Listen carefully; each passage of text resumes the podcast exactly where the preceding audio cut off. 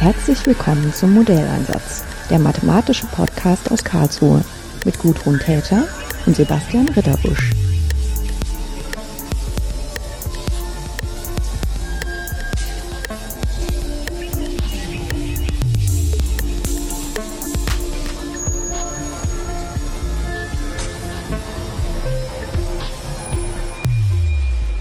Schönen guten Tag, Maike Juliane Amtenbrink.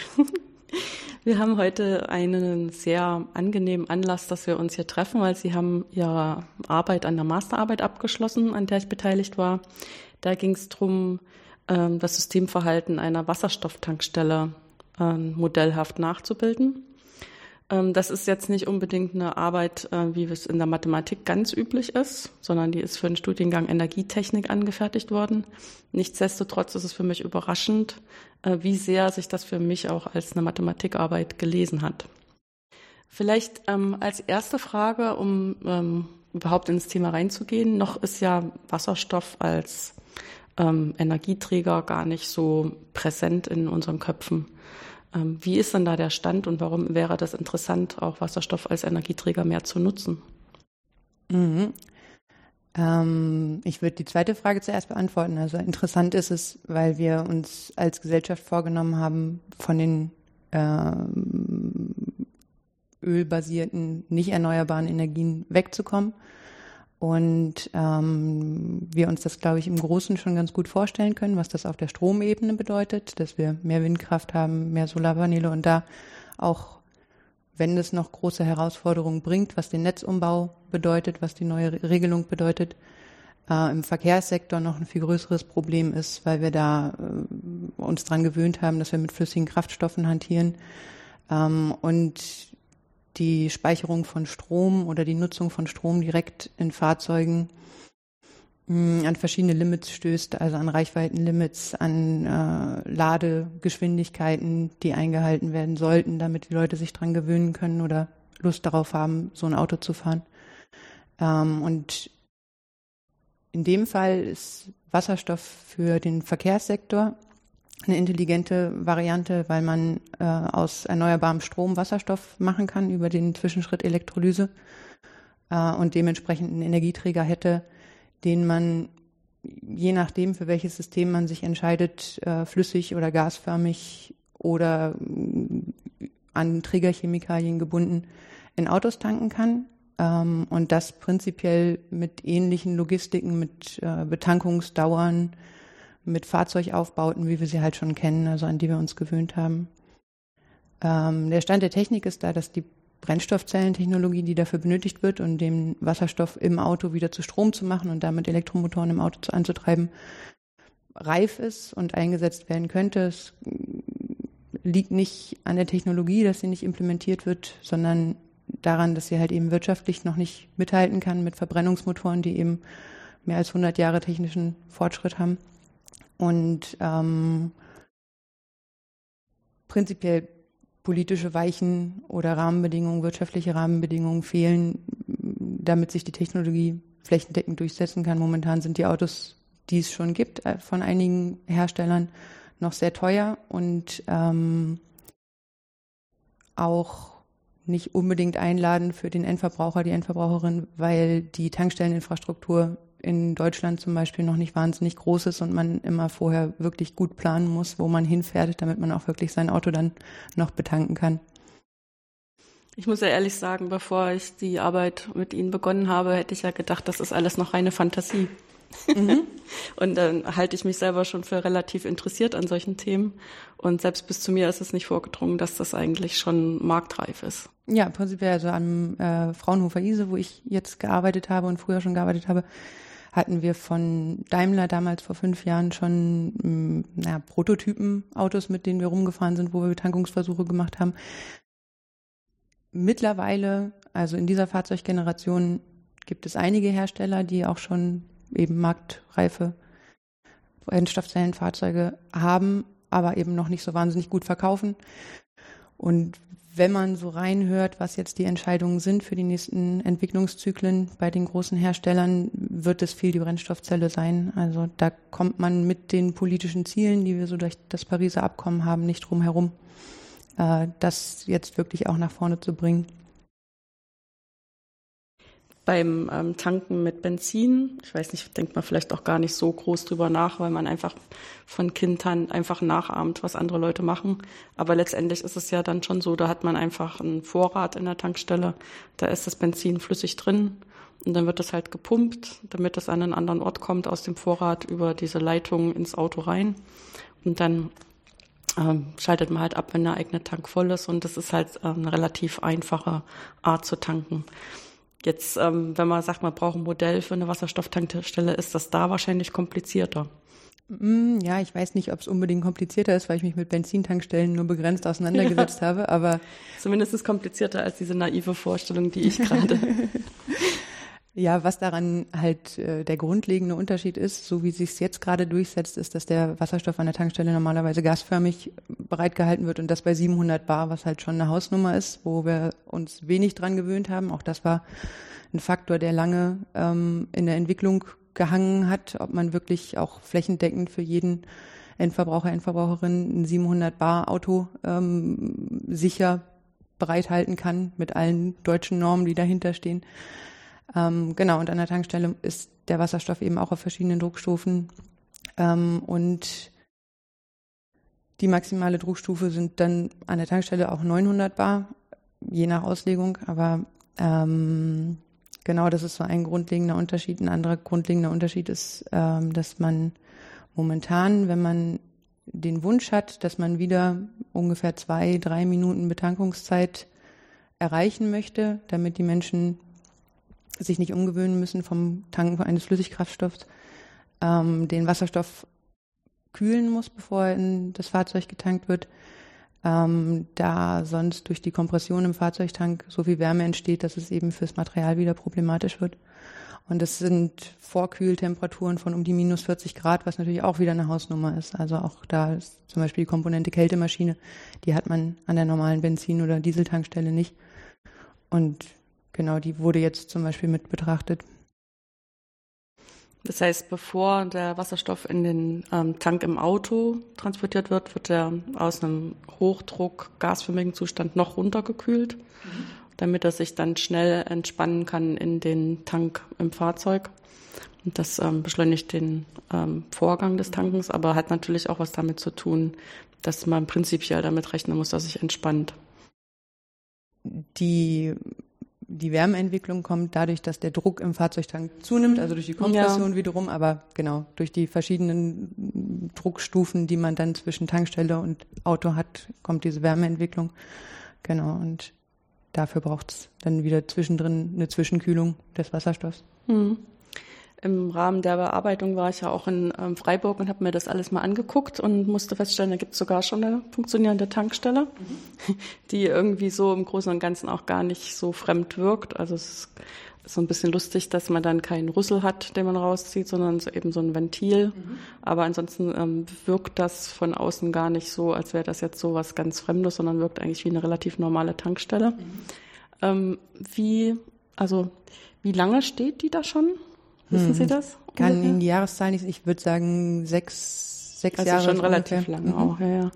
Das heißt, es gibt eigentlich auch schon ähm, langjährige Erfahrung, dass das dort auf alle Fälle sicher funktioniert. Genau. Ähm, jetzt ist natürlich klar, dass man sich vorstellt, wenn man das ähm, als, ja, wenn das wirklich Benzin und Diesel ersetzen sollte, dann braucht man ja schon ganz schön viele Tankstellen. Dann wäre es irgendwie ganz gut, wenn man mal eine Variante äh, zum Standard erheben würde, die auch dann die wirtschaftlichste ist oder die sicherste, wahrscheinlich irgendein Kompromiss dazwischen. Und ähm, es kann, man, kann ich mir schon als Mathematikerin ganz gut vorstellen, dass das schön ist, wenn man vorher erstmal ein bisschen simulieren kann, was alles so passieren kann oder was auch in einem standardisierten äh, Tankverlauf eben so standardmäßig passiert. Das heißt, ähm, die Frage, dass man dafür ein Modell haben möchte, ist für mich eine ganz natürliche Frage. Jetzt weiß ich natürlich überhaupt nicht, ähm, wie man dann da vorgeht. Also welche Komponenten hat das Modell, wie sind die Komponenten verknüpft ähm, und welche Fragen kann Ihr Modell jetzt eigentlich beantworten? Mhm. Also die Ausgangsfrage war tatsächlich, was ist gerade der Stand der Technik? Was setzt sich in Deutschland durch? Da gab es lange das Problem, dass dadurch, dass wenig Fahrzeuge verkauft wurden, kein Anreiz dafür da war, Tankstellen zu bauen. Mhm. Und dadurch, dass es wenig Tankstellen gab, gab es äh, für die Menschen wenig Anreiz, sich ein Wasserstoffauto zu kaufen. Das hat sich jetzt seit ungefähr 2012 eben entspannt, dadurch, dass die großen Ölfirmen und die Politik und Gasfirmen gesagt haben, ob es wirtschaftlich ist oder nicht. Sie bauen jetzt erstmal ein gewisses Set an Tankstellen.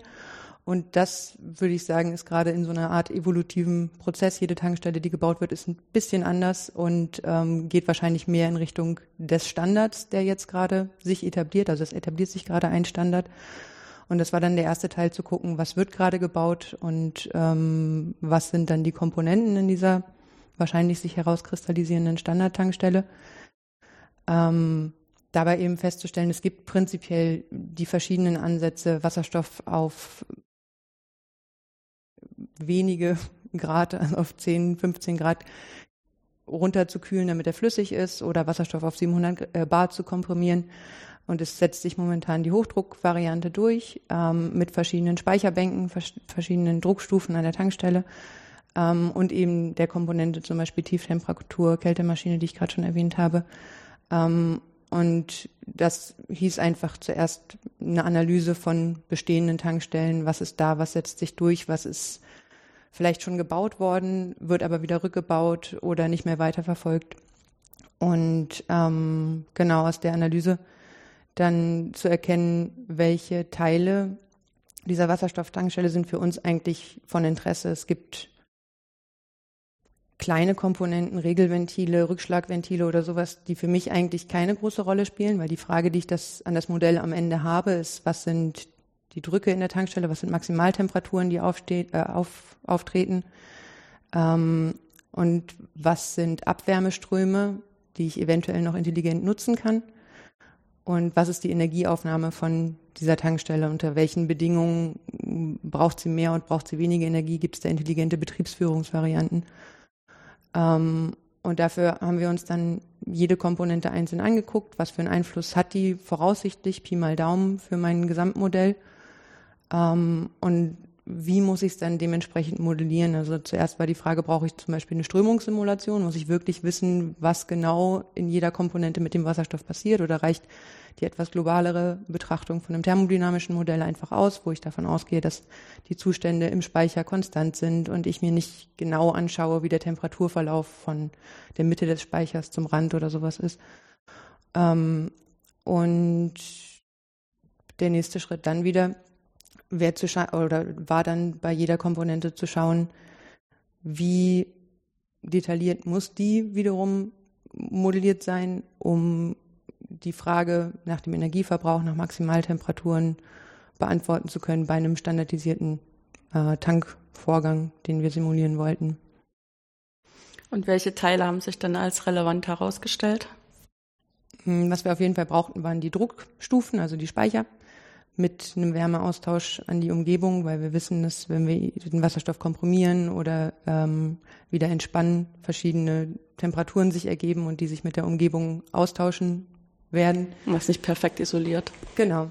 Ähm, das war nötig. Ähm, die Kompressormodelle standen äh, im Mittelpunkt, ein Mitteldruckkompressor und ein Hochdruckkompressor, der eben einen Großteil vom Energieverbrauch der Tankstelle ausmacht. Ähm, dann weiterhin die Tieftemperatur-Kältemaschine mit dem Kältekreislauf und Kältespeichermöglichkeiten an der Tankstelle, die eben auch einen großen Energieverbrauch hat. Ähm, um die mit dem Wasserstoff zu koppeln, braucht es ein Wärmeübertragermodell. Ähm, und um das richtige Strömungsverhalten oder das richtige Druckverhalten in der Tankstelle zu simulieren, braucht es wiederum Komponenten, die den Druckverlust innerhalb der Rohrleitung berücksichtigen. Das war am Anfang gedacht, dass es gar nicht so wichtig ist, weil mich prinzipiell der lokale Druckverlust nicht sehr interessiert hat. Ähm, wurde dann aber deutlich, als der große Block Regelung und Steuerung für die Tankstelle modelliert werden musste. Das ist eigentlich tatsächlich ein, ein Kernteil der Simulation oder des Modells, mm, damit die Tankstelle so funktioniert, wie eine reale das eben auch macht, bei welchem, bei welcher Anforderung ähm, springen die Kompressoren an, wie funktioniert der Tankvorgang, nach welchen äh, Regeln. Und damit diese, dieser Regelungs- oder Steuerungsblock die richtigen Informationen bekommt von der Tankstelle, muss dann der Druckverlust doch mit simuliert werden, weil das eben an der realen Tankstelle auch einen großen Einfluss hat. Mhm. Genau, dann gab es noch einen Block, der ähm, oder ein Modellteil, der wichtig ist, der ähm, sozusagen die Norm abbildet, nach der momentan Wasserstoff getankt wird. Da hat sich ähm, ein Industriestandard durchgesetzt, der mm, dafür sorgt, dass alle Betankungen, die danach stattfinden, sicher sind gegen Überhitzen der Komponenten äh, und so schnell wie möglich stattfinden kann. Also ein, ein, Zieldruck, der ausgewählt wird und eine Druckrampe, mit der betankt wird. Äh, und auch die wird in einem Modellblock berechnet und an die Tankstellensteuerung im Modell übergeben, so wie das an der realen Tankstelle prinzipiell auch funktioniert. Ist das jetzt so, dass ich mir vorstellen muss, dass diese einzelnen Modellanteile hintereinander geschaltet sind oder gibt es da auch Elemente, die koppeln? Sie sind hintereinander geschaltet durch Elemente, die koppeln, mhm. durch ähm, also koppeln war jetzt rückkoppeln gemeint, ja. Das war ja nicht sehr deutlich ausgedrückt, ja. Ähm, das kommt drauf an. Also die in, in der visuellen, in dem visuellen Bild, das ich gerade von meinem Modell im Kopf habe, sind diese Komponenten einfach mit mit Bussen, also mit Informationsträgern sozusagen hm. verbunden, wo eine Komponente, mein Kompressor, die Informationen an die nächste Komponente, zum Beispiel den nächsten Speicher übergibt. Ähm, aber der gibt dann seinen aktuellen Druck, seine aktuelle Temperatur an die übergeordnete Tankstellensteuerung weiter, die immer entscheidet, was dann jetzt gerade an der Tankstelle passieren soll. Also ob der Speicher schon voll befüllt ist, wenn er seinen Solldruck erreicht hat und dann der, das Kompressormodell oder die Kompressorkomponente im Modell wieder ausgeschaltet wird. Also da fließen die Informationsströme immer über dieses Gehirn des, der Simulation. Ähm, genau. Ja, das hatte ich jetzt nämlich in meinem Kopf noch nicht, dass das natürlich irgendwie einen gibt, der bestimmt. Mhm. und der dann auf diese unterschiedlichen ähm, Module sozusagen zugreift und sagt, du machst jetzt das und du machst jetzt das. Und dann müssen die sich natürlich unter, untereinander dann noch Bescheid geben, was das ähm, zur Folge hat für die Größen im System. Genau, also mir fällt schwer, die Begriffe zu verwenden, weil das alles äh, in diesem mathematischen oder Computermodell stattfindet, aber die physikalische Verbindung gibt es halt zwischen den Komponenten, so wie sie an der Tankstelle ja. auch stattfindet, und dann noch diesen Informationsfluss, der überall drüber geht. Welche mathematischen Modelle sind denn das dann äh, für die unterschiedlichen Teile? Hängt tatsächlich auch äh, davon ab, was ich mir gedacht habe, was wichtig ist für die jeweiligen Komponente. Ähm, grundlegend sind es Energieerhaltungsgleichung und ähm, Massenerhalt und die Zustandsgleichung des Gases, also in dem Fall wollten wir es eben auch mit Realgasverhalten simulieren, ähm, die müssen prinzipiell, oder ich kann ein Modell machen, wenn ich die für jede Komponente löse. Es ist nur manchmal ähm, unnötig kompliziert, tatsächlich die mathematisch exakten Gleichungen überall aufzustellen und zu lösen. Ähm, es gibt Komponenten, wo wir uns den Prozess angeguckt haben, der da thermodynamisch im Hintergrund steht und es schwer vereinfacht haben und gar nicht wirklich die Gleichung gelöst haben, sondern geguckt haben, ähm, was eigentlich relevant ist aus der Gleichung, was rauskommen sollte und was man weglassen kann und ob es dann halt immer noch stimmt. Also das war der, der grundlegende Prozess, dann immer zu schauen, ob diese Annahmen dann stimmen. Aber genau, also eigentlich die, die Erhaltungsgleichung würden reichen, um das Modell aufzustellen, mit der Logik, die eben noch dazu kommt, mit der Steuerungslogik. Ähm, und manchmal konnte es schwer vereinfacht werden. ja, Erhaltungsgleichungen kommen da überhaupt solche Sachen wie eine Ableitung oder sowas vor oder sind das eigentlich algebraische Ausdrücke, die aufgelöst werden? Im Prinzip stelle ich die Differentialgleichung auf, mhm. ähm, kann die aber so wie MATLAB und Simulink, indem ich das simuliert habe, einfach so auch an MATLAB und Simulink übergeben. Simulink weiß dann, wie, es wie, wie es mit Differentialgleichungen ja, ja. umgehen muss. Genau. Ja, ja. Nee, ich meine, dafür ist das ja auch da. Also mhm. ist ja total sinnvoll, das so zu machen. Muss ja nicht jeder immer alles von Grund auf neu erfinden. Ja, das heißt, im Prinzip gibt es ja auch so zwei äh, Stellen, an denen Sie nach Informationen gucken konnten. Das, was wir jetzt gerade besprochen haben, ist ja mehr, äh, ich weiß über die Physik viele Sachen die ich erstmal annehmen kann, dass die auch zutreffen, weil sowas wie Massenerhaltung, das trifft halt einfach zu. Muss man nur gucken, in welcher Form man das dann ganz konkret als Formel nutzen kann. Oder weiß ich, Verhalten von Gas, weiß man halt ganz genau, das ist so und so. Aber das andere, die andere Möglichkeit, in Informationen zu kommen, ist ja auch, dass sie eine ganz konkrete Tankstelle auch beobachten konnten in ihrem Verhalten. Und dann gucken kann man, hat man ja bestimmte Messwerte wo man gucken kann, ändert sich das jetzt wirklich so stark, wie das eventuell die Differentialgleichung zulassen würde? Oder gibt es doch irgendwie sowas wie, also wenn man es jetzt ganz elementar ausdrückt, eigentlich ist das immer ähm, unbenutzt der und der Druck und dann springt das halt auf irgendwas.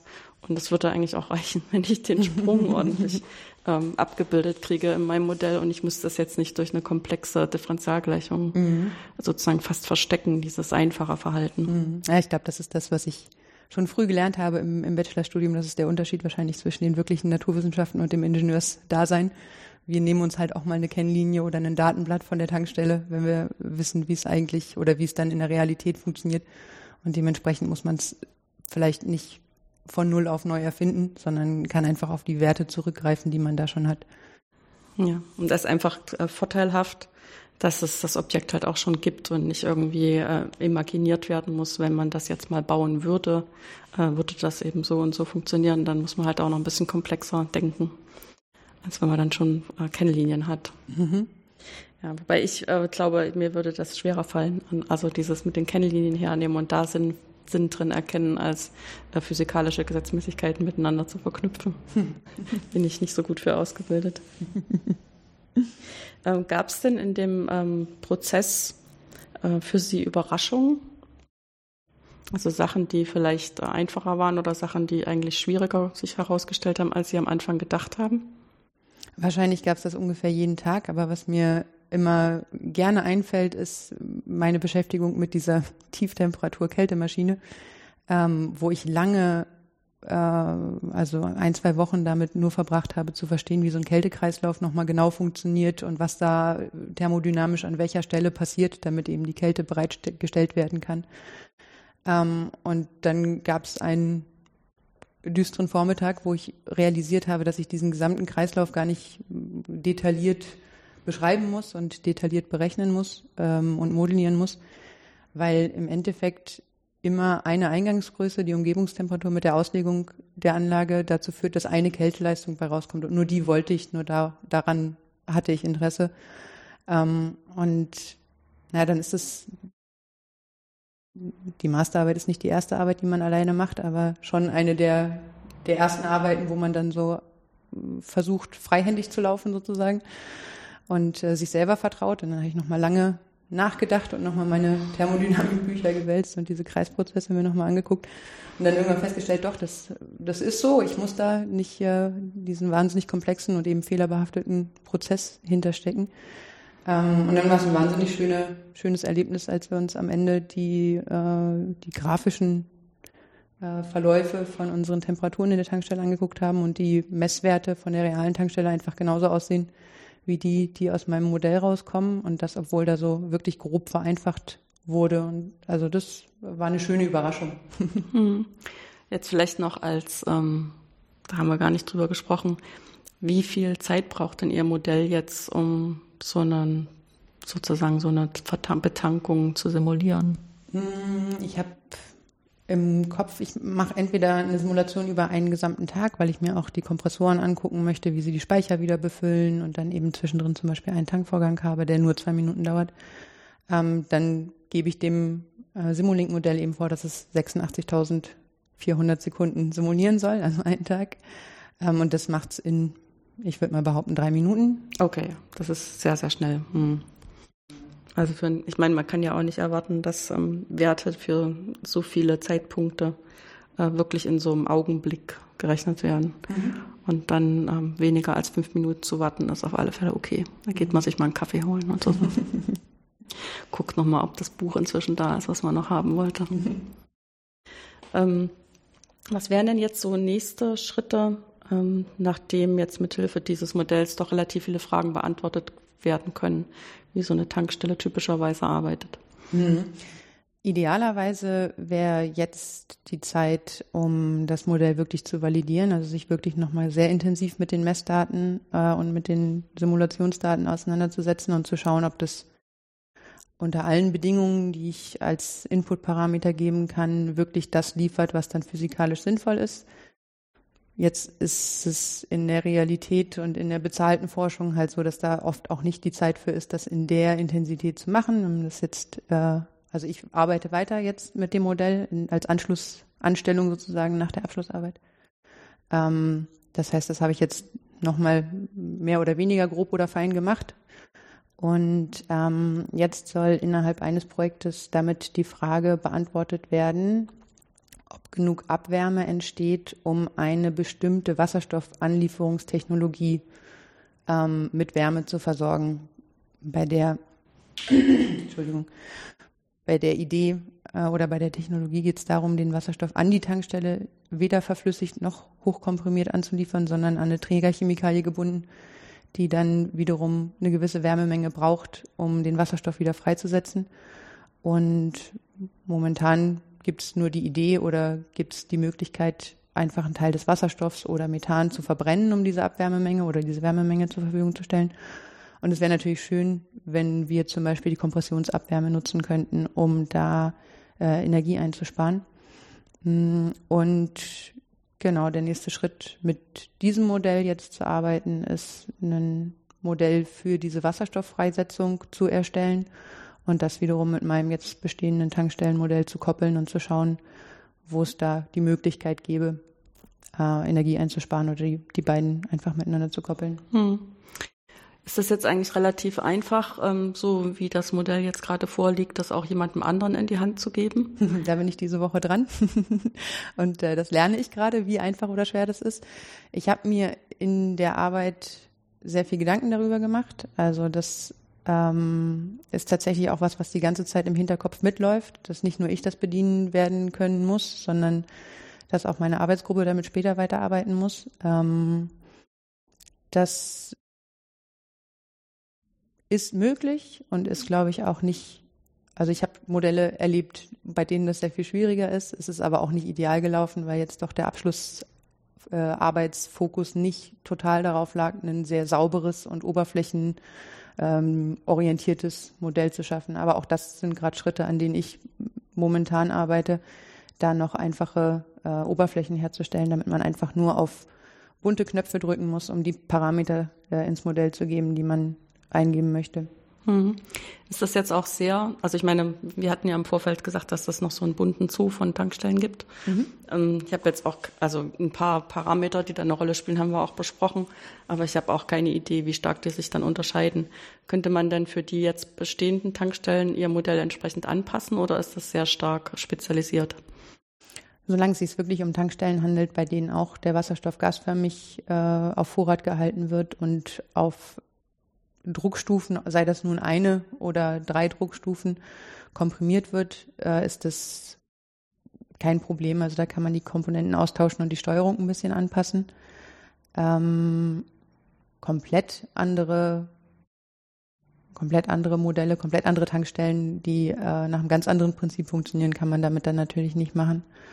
Und tatsächlich ist meines Erachtens nach oder nach der Erfahrung aus der Arbeit diese Steuerung, wie die Komponenten miteinander verschaltet sind, eben wirklich ein Großteil der Arbeit, äh, sich zu überlegen, wie die Logiken da funktionieren.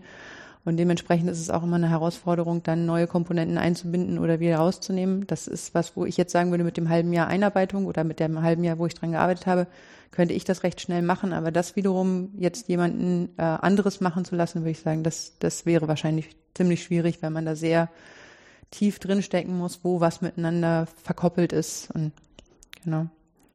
Aber für all die Technologien, die sich da jetzt gerade rauskristallisieren, sollte das möglich sein. Ja, das ist ja dann doch befriedigend. ja. Ja, jetzt ist es ja schon so ein bisschen die Frage, wie kommt man auf die Idee, Energietechnik zu studieren?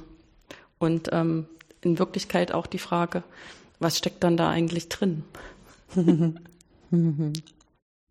Ja, der erste Gedanke war, äh, wie kam ich in den Bachelor? Der Bachelor war Umweltingenieurswissenschaften, Umweltengineering. Ähm, und der kam mit 18 noch aus dem Wissen heraus, dass ich mich sehr für die Naturwissenschaften begeistere, auch für sehr viele andere Dinge, aber die Naturwissenschaften, wenn ich mich schon für alles begeistern kann und alles ganz gerne und ganz gut kann, äh, die Möglichkeit sind, mit dem, was ich kann, auch Geld zu verdienen später. Äh, ich konnte mich aber mit 18 auch noch nicht entscheiden, was ich studieren möchte, also was genau, ob es jetzt eine Physik sein soll oder ob es eine Bio sein soll oder Chemie. Und ähm, am Ende bin ich bei genau diesem Umweltingenieursding gelandet. Ich dachte, es ist von allem etwas. Man beschäftigt sich mit allen möglichen Fragestellungen. Es ist immer ein bisschen anders. Es ist wahnsinnig offen, wo man damit landet. Ob es später ein eher administrativer Job wird oder ob ich in die Forschung gehe ob ich mehr technologisch unterwegs bin. Da gibt es einfach unglaublich viele Möglichkeiten. Gekoppelt mit meinem immer ganz tiefen Wunsch, irgendwas Gutes für die Welt zu machen, so naiv wie das klingt. Und ähm, am Ende von dem Bachelor bin ich dann schon so bei den Gedanken gelandet, dass ich oft ziemlich kritisch bin damit, ob das wirklich jetzt so wahnsinnig gut ist für die Welt, was wir dann da machen mit unserer technologischen Fortschrittsidee. Ähm, und ob's, ob, die, ob der Welt wirklich damit einen Gefallen getan ist, wenn wir noch mehr Windräder, Windkrafträder hinstellen und ob wir die noch optimieren müssen oder ob das irgendwie vielleicht auch bald ausgereizt ist. Und dann habe ich lange, lange darüber nachgedacht. Ich habe nach dem Bachelor drei Jahre Pause gemacht und bin eigentlich bei dem Gedanken gelandet, dass ich ähm, es sehr sinnvoll fände, nuklearen Rückbau zu studieren und ähm, die Entsorgungssicherheit von Atommüll. Und das kann man am KIT eben in dem Master Energietechnik. Also wir haben zwei Vertiefungen und eine meiner Vertiefungen ist erneuerbare Energien. Die andere Vertiefung war ähm, nukleare Technologien, Fusionstechnologie. Ähm, was mich auch tatsächlich mehr begeistert hat, ähm, wo ich aber meine Abschlussarbeit nicht drin schreiben wollte. Ich habe lange geguckt hier am KIT oder an verschiedenen Instituten äh, konnte mich aber nicht wirklich für die Projekte begeistern, wo Abschlussarbeiten drin ausgeschrieben wären. Das ist wahrscheinlich was, wo ich in Zukunft wieder hingehen möchte. Ähm, aber für die Abschlussarbeit jetzt bin ich zurück an das Institut, wo ich schon mal gearbeitet habe, in eine sehr, sehr gute Arbeitsgruppe ähm, mit dem Wissen im Hinterkopf, dass wenn ich ähm, eine gute Grundlage im modellieren und simulieren lernen kann, das genauso gut auch in den benachbarten Technologiefeldern anwenden kann. Das ist jetzt nicht darauf beschränkt, dass ich weiter mit Wasserstoff arbeite.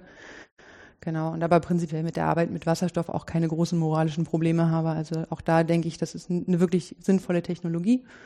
Ähm, das wird gebraucht, wenn wir unsere Energieversorgung auf 100 Prozent Erneuerbare umstellen wollen. Äh, ich weiß nur nicht hundertprozentig, ob da wirklich mein Platz ist. Also ich sehe ihn dann vielleicht doch mehr in der, in der nuklearen Sicherheit, was ich sehr viel spannender fand. Aber genau, ungefähr so bin ich da hingekommen.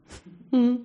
Ist denn, wenn man so einen Bachelor Umweltenergie, äh, Ingenieurwesen macht, ähm, gibt es dann auch so eine Grundlagenausbildung tatsächlich in allen diesen von Ihnen angesprochen, also Physik, Chemie, wahrscheinlich auch ein bisschen Mathe? Genau, also die die Grundlagen, die ersten Semester sind in, in ich glaube, allen Ingenieurswissenschaften gleich. Da habe ich noch nichts anderes erlebt, also von, von den grundlegenden ähm, Naturwissenschaften und dann eben Mechanik und so weiter und so fort, was man hat. Ähm, genau, großer Teil Mathe, werden sich alle Ingenieure dran erinnern.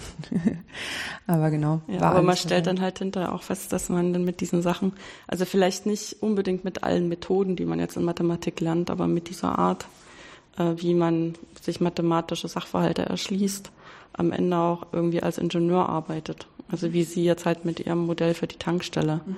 Da muss man natürlich verstehen, was technologisch passiert. Und wenn man das verstanden hat, um die Sachen irgendwie in so eine sinnvolle Reihenfolge zu bringen und den Informationsfluss da drin gut zu verstehen oder möglichst einfach runterbrechen zu können, das sind dann diese Mathe-Ausbildungen doch ganz hilfreich. Mhm. Ich denke auch, also auch für mein gesamtes Leben ist es ähm, schon sehr prägend gewesen, die Art und Weise zu denken. Also alle Probleme, an die wir rangehen, eben systematisch aufzuschlüsseln und in kleinere Häppchen runterzubrechen und dann vielleicht nach und nach zu lösen, aber auf jeden Fall zu katalogisieren, zu kategorisieren. Das habe ich gemerkt, hat dann über die insgesamt auch sieben Jahre Studium jetzt schon sehr mein Denken geprägt und ich denke auch in Bereichen, die gar nichts mit Technologie zu tun haben, im Endeffekt doch äh, strukturierter. ja. Ähm, wie viele, also was ist das für eine Kohorte, die dann sowas studiert? Also vielleicht erstmal für den Bachelorstudiengang, wie viele Studierende sind das dann? Äh, wir waren damals 50 ähm, und hatten für die TU Bergakademie Freiberg eine sehr gute Frauenquote von 20 Prozent. und ich hatte immer so den Eindruck, da gibt's ja einen gewissen Teil, wir waren vielleicht hm, auch zehn, zehn Prozent oder sowas von unserem Studiengang, die das aus sehr großen Idealen einfach gemacht haben, wo man den großen Willen hatte, was Gutes für die Welt zu tun und irgendwie die, die Ökos, die zusammen saßen in der Cafeteria. genau. Ja, wobei das ist natürlich auch so eine typische Sache für die Universitäten im Osten, dass dort Ingenieurstudiengänge prinzipiell nicht die Größenordnung von 1000 annehmen, mhm. wie wir sie hier in Karlsruhe in den klassischen haben sondern eher, sag mal mal, 200 mhm. ist dann schon ein großer Studiengang. Und ich denke halt, das wirkt sich auch ein bisschen darauf aus, wie man ähm, an die anderen Studierenden auch herantritt.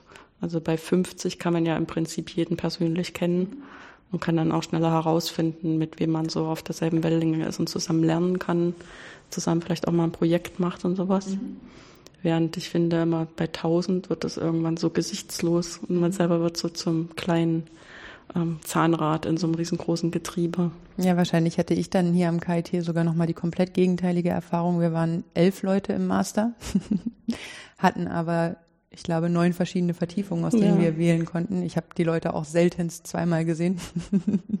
aber auf so einem riesigen Campus führt das dann auch dazu, dass man im Endeffekt gar keinen kennt. Ja. Also die zwei Jahre Master waren schwierig, dann hier irgendwo Anschluss zu finden oder sowas, also in den Lerngruppen. das ist so dieses, das, wenn das solche Erfindungen von neuen Masterstudiengängen sind, die versuchen interdisziplinär zu sein. Also wo ich nach wie vor sehr dahinter stehe. Mhm. Ich denke, dass das kommt und wird immer wichtiger, dass die Leute ähm, Brücken schlagen können zwischen unterschiedlichen Fachdisziplinen und auch Wissen aus unterschiedlichen Fachdisziplinen parat haben und dann damit anschließen können. Aber diese traditionellen Ausbildungsgänge, die sind halt einfach so viel stärker präsent, mhm. dass ähm, viele der Studierenden nicht bereit sind, sowas Exotisches zu studieren. Ja, ist auch spannend. Ich glaube, am Ende des, Ma äh, des Bachelors hatte ich auch die Gedanken, dass es prinzipiell echt auch sinnvoll gewesen wäre, pur Maschinenbau oder pur Elektrotechnik mhm. oder pur Informatik zu studieren ähm, und dann im Master mich erst weiter zu, also spezialisieren oder eben weiter zu öffnen für sowas wie Energietechnik, für was Interdisziplinäres. Aber mit 18 wäre ich nie auf die Idee gekommen, dass ich mich irgendwann mal am Ende der spiralenförmigen äh, Wege, die man so geht im Leben, für sowas wie Informatik halt begeistern könnte. Das war einfach noch nicht auf, auf dem Schirm. Also da war dann einfach immer nur begleitendes, lebenslanges Lernen die Formel. Hm. Ja, ich meine, da gibt es ja auch unterschiedliche Ansätze, auch in unterschiedlichen Ländern. Also wenn man so in den englischsprachigen Raum schaut, ist es ja schon häufig so, dass die diese Bachelorstudiengänge ganz anders auffassen als hier. Also die sind tatsächlich eher noch so, ähm, also man entscheidet sich so humanistisch oder ähm, naturwissenschaftlich und hat dann da auch mehr so eine Querschnittsausbildung und ähm, geht dann entweder damit wie in so eine bessere Berufsausbildung äh, in Unternehmen oder man entscheidet sich, dass man dann noch ein bisschen äh, intensiver lernen will und spezialisiert sich im Master.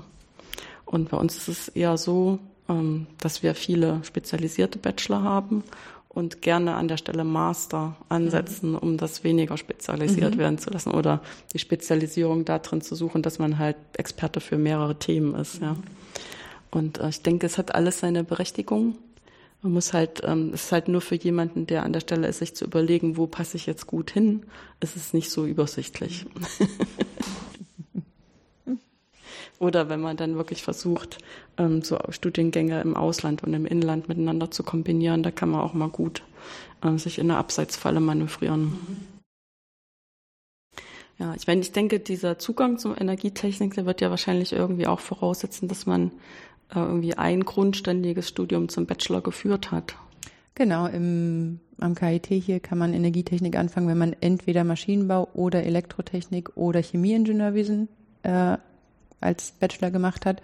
Und mein Umweltengineering Bachelor wurde eben als Chemieingenieurwesen anerkannt äh, auf Antrag. Und äh, genau, dementsprechend musste ich dann im Master noch mehr von den Elektrotechnik- und Maschinenbaugrundlagen nachholen, damit wir alle auf einem Stand sind, wenn mhm. wir den mhm. Master haben.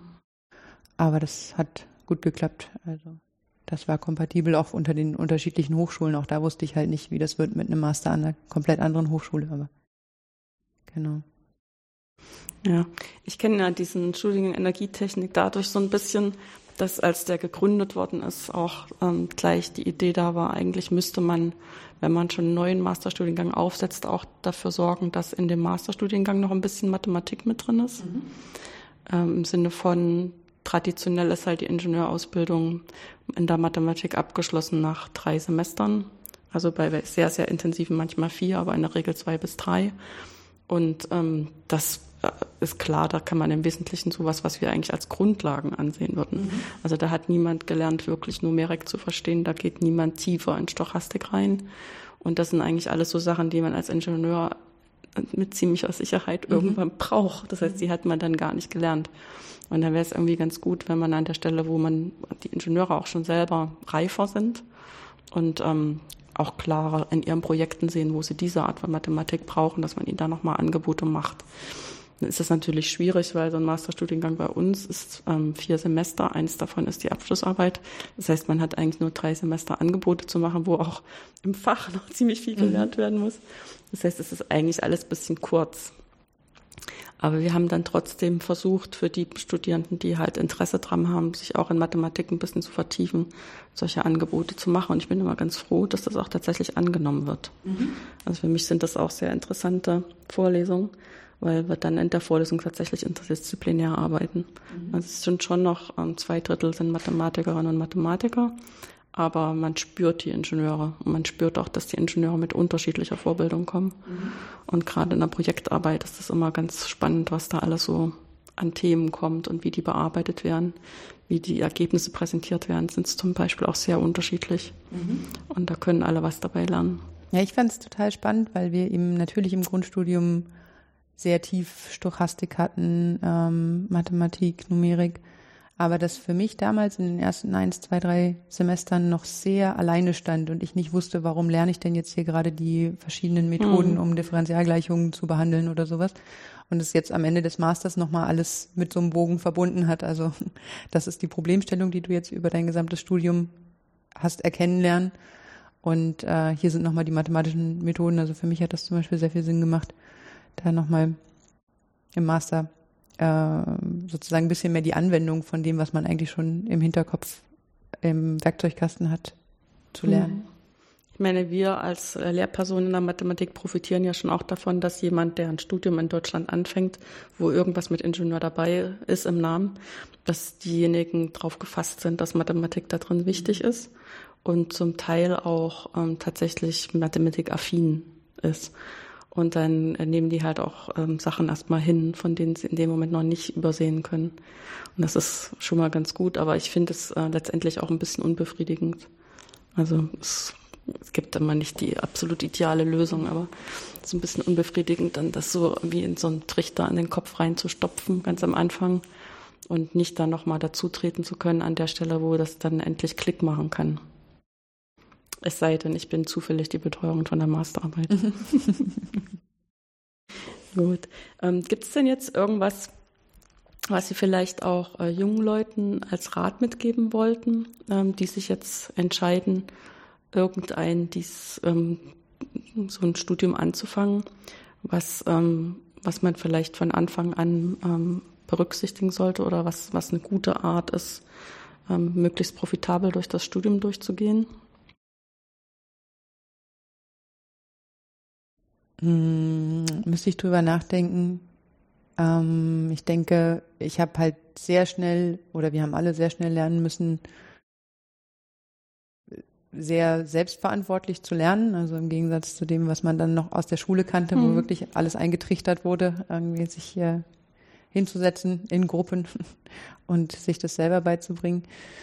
Ähm, aber die ersten Semester, gerade wo wir jetzt gerade über Mathe und so nochmal geredet haben, war es halt auch wirklich teilweise nicht hinterfragen, was man da lernt. Erstmal mitnehmen, erstmal gut aufpassen und irgendwie durchkommen. So sind die ersten Semester ja auch. Und ähm, später hat vieles Sinn gemacht. Später hat vieles äh, irgendwie mh, mm, irgendwo hingepasst, was man am Anfang noch nicht sehen konnte.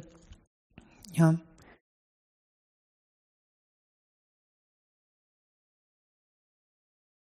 Wie ist die Interaktion mit den äh, Lehrpersonen auch an den unterschiedlichen Hochschulen gewesen? Ist das mehr so, dass die eigentlich nur an der Vorlesung greifbar sind und ansonsten muss man sehen, dass man mit den Studierenden möglichst klarkommt, mit den Mitstudierenden? Mm, war unterschiedlich natürlich zwischen der großen Hochschule in Karlsruhe und der kleinen in Freiberg. Ähm, aber prinzipiell, glaube ich, ist immer die wichtigste Option, dass man sich seine Kommilitonen irgendwie zusammensucht und Lerngruppen gründet und bildet und sich da irgendwie gegenseitig weiterhilft.